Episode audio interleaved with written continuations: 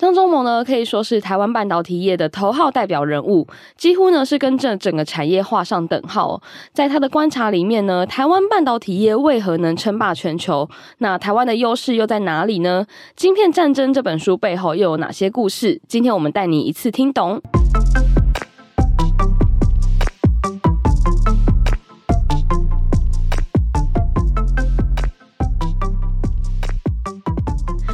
今天呢，想跟大家聊一聊的，就是有关张忠谋的一些采访幕后故事，还有我们《晶片战争》这一本书。那当然要请到我们的半导体线记者品荣。嗨，大家好，我是品荣。那最近呢，因为就是《晶片战争》这一本书嘛，那就是张忠谋呢跟作者就是 Chris Miller 展开了一个对谈。那里面有提到很多，就是像是全球半导体的布局变化，还有说，哎，台积电为什么在这一块可以称霸的原因。所以今天我们就想请品荣跟我们分享一下对谈中的内容，这样子。好，我想说，我先稍微介绍一下 Chris Miller 这个人。这样，虽然说大家应该都一直听到他的名字，那他其实是一个很年轻的学者，三十六岁，他是一个历史学者。那他在 Tufts University 教那个国际史。嗯、那他本身就是哈佛大学毕业，非常优秀，然后有耶鲁的就是历史的博士学位。那他专精的就是这种军事史啊、俄国史和地缘政治。所以我知道他本身其实他好像也是看得懂俄文哦，哎，蛮厉害的。对，可是我看到他。的学经历，我有吓一跳，想说，哎、欸，因为我原本以为他是可能，比如说半导体产业界的人士，或者是对呃科技产业比较有研究的人，但其实他的专精的部分是历史的部分，这样子。对，其实我觉得，如果还没看过这本书的人，然后想要知道半导体的过去，可以看这本书，嗯、因为他其实第一个，我觉得他写的非常非常的白话哦。同样在讲半导体历史的书，比如说像什么《创新者们》这样的书呢？他写的相是算是相对的，就是没有这么技术，然后很好入眼。Oh. 然后接下来他其实是从历史的角度来剖析，就是说历史或者是这些军事战争怎么影响到就是一些产业的发展。就那我觉得很适合想要了解就是这个产业发展的人看。但如果你自己是一个就是希望看到说，诶，半导体产业下一步的产业发展、oh, 未来的变化，我觉得这本书可能就不一定这么适合你。那其实，在当天的活动里面，就是品荣，你有采访到就是 Chris Miller，对，就你有时候也跟他近距离接触，那也可以跟我们分享。因为我觉得大家比较好奇的是采访的一些幕后花絮，这样子。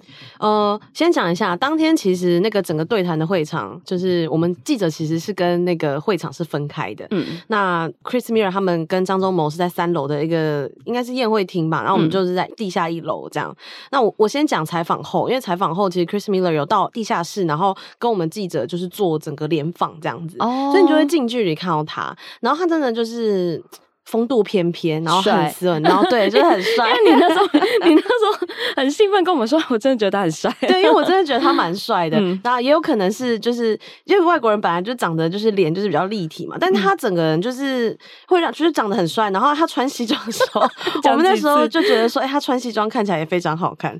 对，这是题外话。那总之呢，他那天坐下来，其实。呃，因为他本身是美国人，他在这个晶片法案或是半导体政策，他一定有一些他自己的立场啦。对。那当天呢，记者其实提问有一些插到这些事情，嗯，但他回答他其实并没有，他有时候会呃绕开，可是不会让你觉得说，哎，好像什么东西都没听到，他还是会用他的方式就是回应你这样子。那其实访谈结束之后，大家就这样围过去嘛，就我就近距离去看他，那我就发现他其实呃，他本身还是蛮呃，在应对上啊什么都还蛮得体的，不会因为就是他是年轻的学者，然后就好像有一点就是说，哎，触防不及，因为当天的。记者真的是阵仗非常大。也就是说他才就是三十六岁，对，他非常蛮年轻的，对对对对，他非常年轻。但其实也很有趣，是说其实他当初是想要研究这个国际史，嗯，那他研究下来之后呢，他就发现说，哎，哦，原来半导体是这个国际史里面很重要的一环，就是可以连接到他书里面讲的。他书里面其实有讲到说，像过去我们知道那个美国跟苏联的冷战，那个时候重要的东西其实是钢铁。这些这些太空科技嘛，那个时候对对，火箭啊什么的，对，其实是钢铁业，所以大家应该也可以看到那时候的钢铁业其实非常强大。对，但是随着就是这种数位化啊的这种科技的革新，其实美国就是开始转移到精准打击。那他就在这个 Chris Miller 就在研究的里面发现说，哎，其实半导体这个东西才是扮演最关键的要角。对，因为其实现在在就是地缘政治比较紧张的时候，我自己觉得现在算是蛮紧张的一些时刻，然后半导体很被视为是一种国力的象征的其中一环啦，就是呃，对很多国家来说都是非常重要的科技发展。那像是美国，他也自己很想要，就是把半导体业留在他们自己的国家，就是不止美国啦，就很多国家都希望哦，诶、欸，台积电要去哪里设厂之类的，就是希望把这个呃很强的国力留在他们自己的国家这样子。那当天采访还有没有什么其他趣事？因为我看到好像说不只是张忠谋跟这 Chris Miller 嘛，就还有很多大咖都到现场这样子。哦、我稍微补充一下，因为其实 Chris Miller 当初写这本书的时候，呃，我必须讲，他真的不是国际间就是那种超级知名的学者，但是因为他选对时间出了这本书，哦，然后他的那个研究又很透彻，你可以看他后面的 reference，他整个就是超级做 reference，所以他就是因为这样在国际间就是有这个声名大噪这样。嗯嗯嗯，那就是那天采访，其实。呃，我们那天到地下一楼放完东西之后呢，我就这样冲上去三楼，然后就开始堵大咖，嗯嗯，因为门口只有那么一个。哦，这有有这种大咖的时候，真的那个记者之间的那个速度都要比。对，大家那天就是很有革命情感。对，因为其实原本隔出来的那个红龙区啊，呃，已经站满摄影了。然后大家如果有看电视的话，就知道那个摄影他们在抢夺位置是很激烈的，哦、对对对，因为要抢夺到一个最好的位置，所以其实媒体就满出来这样。嗯嗯嗯。那当然，主办人不会希望这样。因为台积电也会希望说现场维持秩序嘛，对对对，所以就加拉了红龙，然后大家就在里面这样。那首先我们其实有堵到魏哲家，嗯，那嗯那时候是魏哲家在等电梯，然后旁边跟着他的公关这样。那那时候公关有说啊，我们就不受访了这样，但大家还是围上 去。对啊，就是大家都会这样堵访，对对对对对，大家都会。然后围上去的时候，呃，很多记者就蛮积极的，就会一直问说，哎，总裁，你对于比如说美国最近希望的台积电可以上缴，就是比如说额外的超出的这个利润给美国政府。你怎么看什么的？但是就是当然，公关出来说啊，我们今天不受访。但魏哲家就是在问问题，问问问问到一半，他又转过来，然后就跟记者说去看报纸，就是延续一贯他很轻松幽默、蛮有趣的形象。嗯嗯嗯对对，因为他一直以来，他个人在这种场合上，他都是蛮蛮幽默、蛮好笑的一个人。对对对，这是魏哲家。然后其实我们那天有堵到刘德英，哦、但刘德英基本上对，当然大家也是说董事长，嗯、然后什么什么。但是、嗯、呃，刘德英的他就是真的没有要跟你讲话，就走掉了。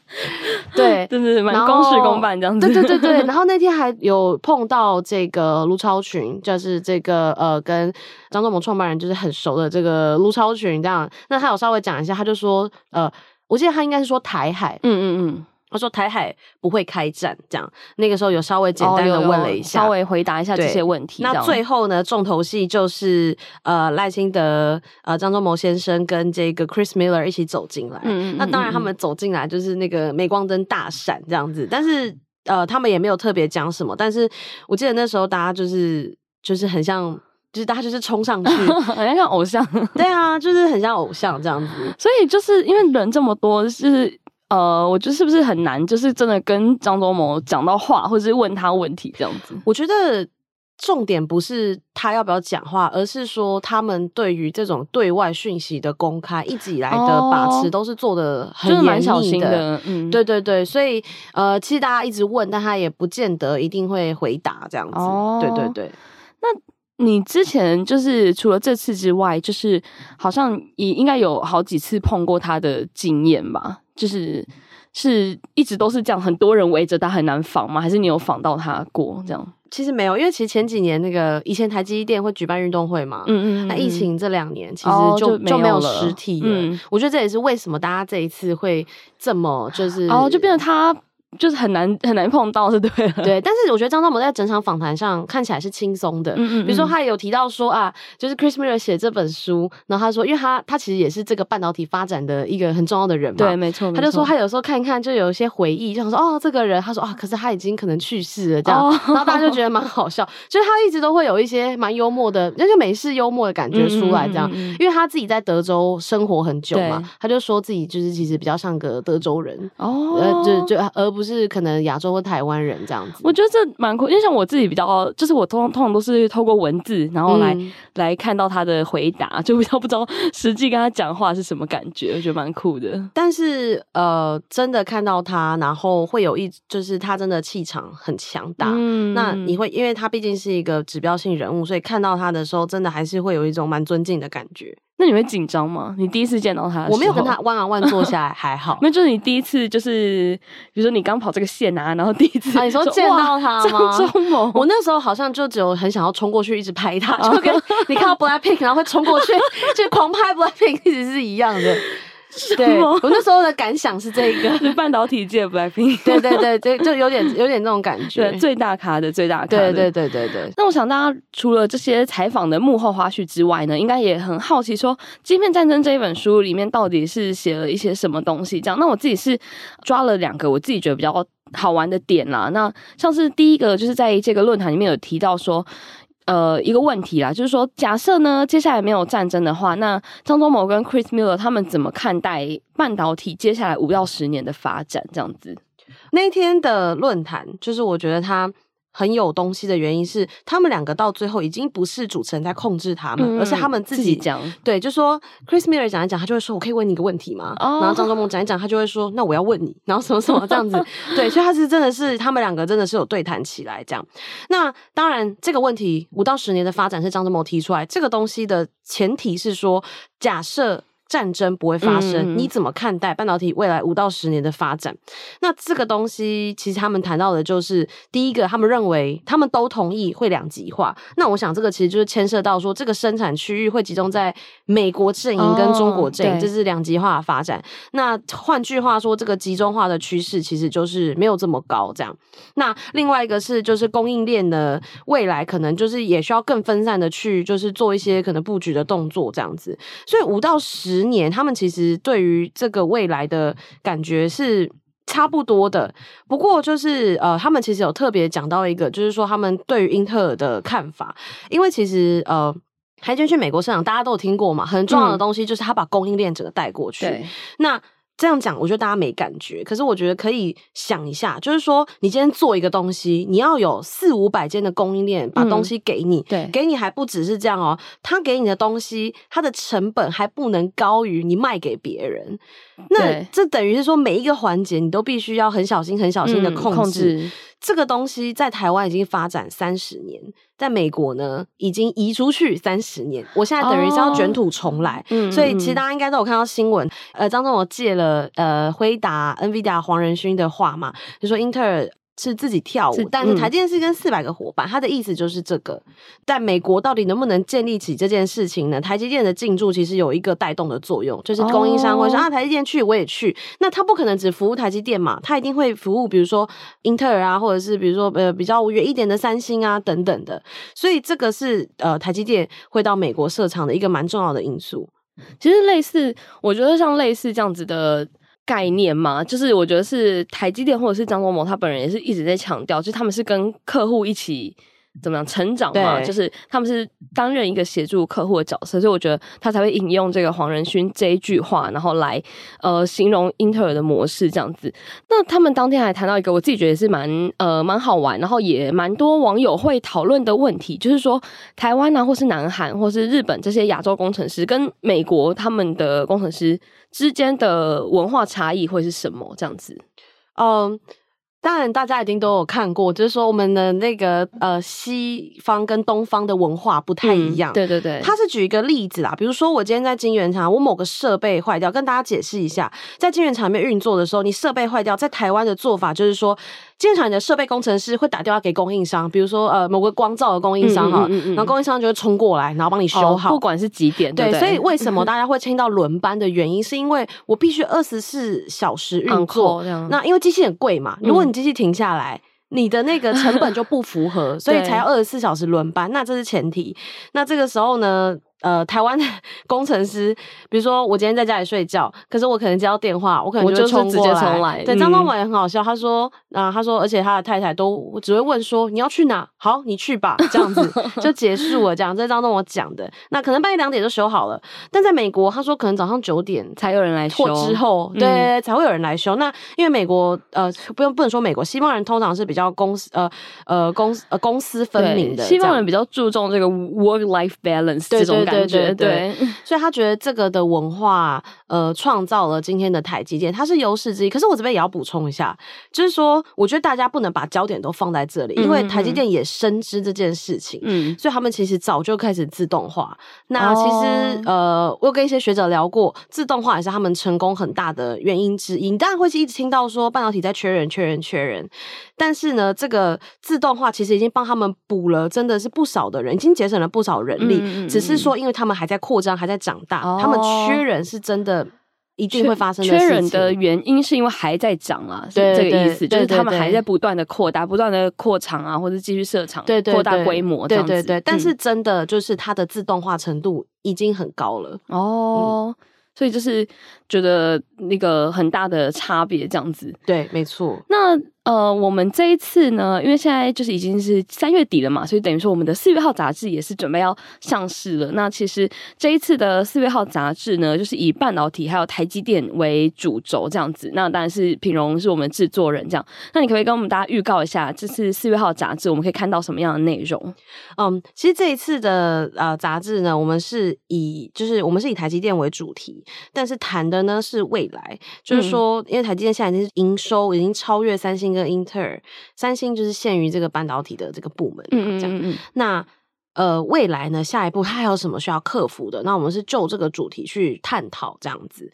那我这边可以分享一下，这也是我在文章中有写到，张忠谋在这场论坛中也有提到的，是说，其实他刚刚创办台积电时呢，他没有往后看十年，他只是想说公司可以活下来就好了。哦，对。但是呢，一九九零年的时候，他就有一点期待增加，到二零一零年，他才开始觉得说，哦，台积电有机会长成现在这个样子。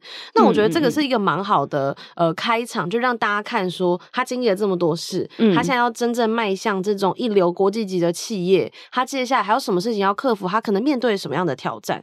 我这边想要分享另外一个，就是他讲的一个小 insight，就是他有讲说，Chris Miller 在书中就一直强调说啊，政府在台积电的过程中扮演了很重要的角色，哦、因为政府推这个专案等等。嗯嗯嗯、但他那时候他自己讲的啦，他说，我觉得政府那时候投资很不情愿。他说，李国鼎是 唯一一个就是非常非常支持他的人。的人他说，而且我们一九九四年上市之后，他说政府就卖了很多股票，然后，他觉得。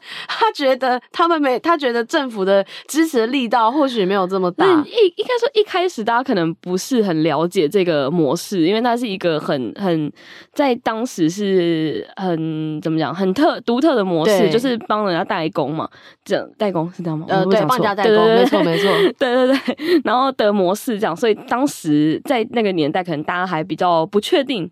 这样子的模式能不能成功？因为台湾又太小，然后那个的时候的场景是美国，然后呃，美国在半导体很厉害，然后日本也是就是很厉害，所以大家就是你很难去，就像那个 Chris Miller 讲，五十年前，诶，还三十年前，对不起，就是数十年前，嗯，台湾谁能想到，就是台湾在半导体只是一个小小小小小角色而已，这样子。对，所以其实他讲这件事情，就是让人家应该也是让大家还蛮感叹的。就是台湾借用一个大佬曾经跟我说过的话，他说台湾就是半导体发展起来跟中乐透一样。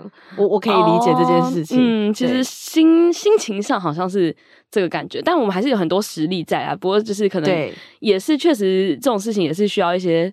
天时地利人和，对对，没错，没错，跟创业一样、啊。对，没错，没错，在这个感觉。那如果呢，你想要了解更多有关台积电或是半导体的内容，那你就不要错过我们的四月号杂志。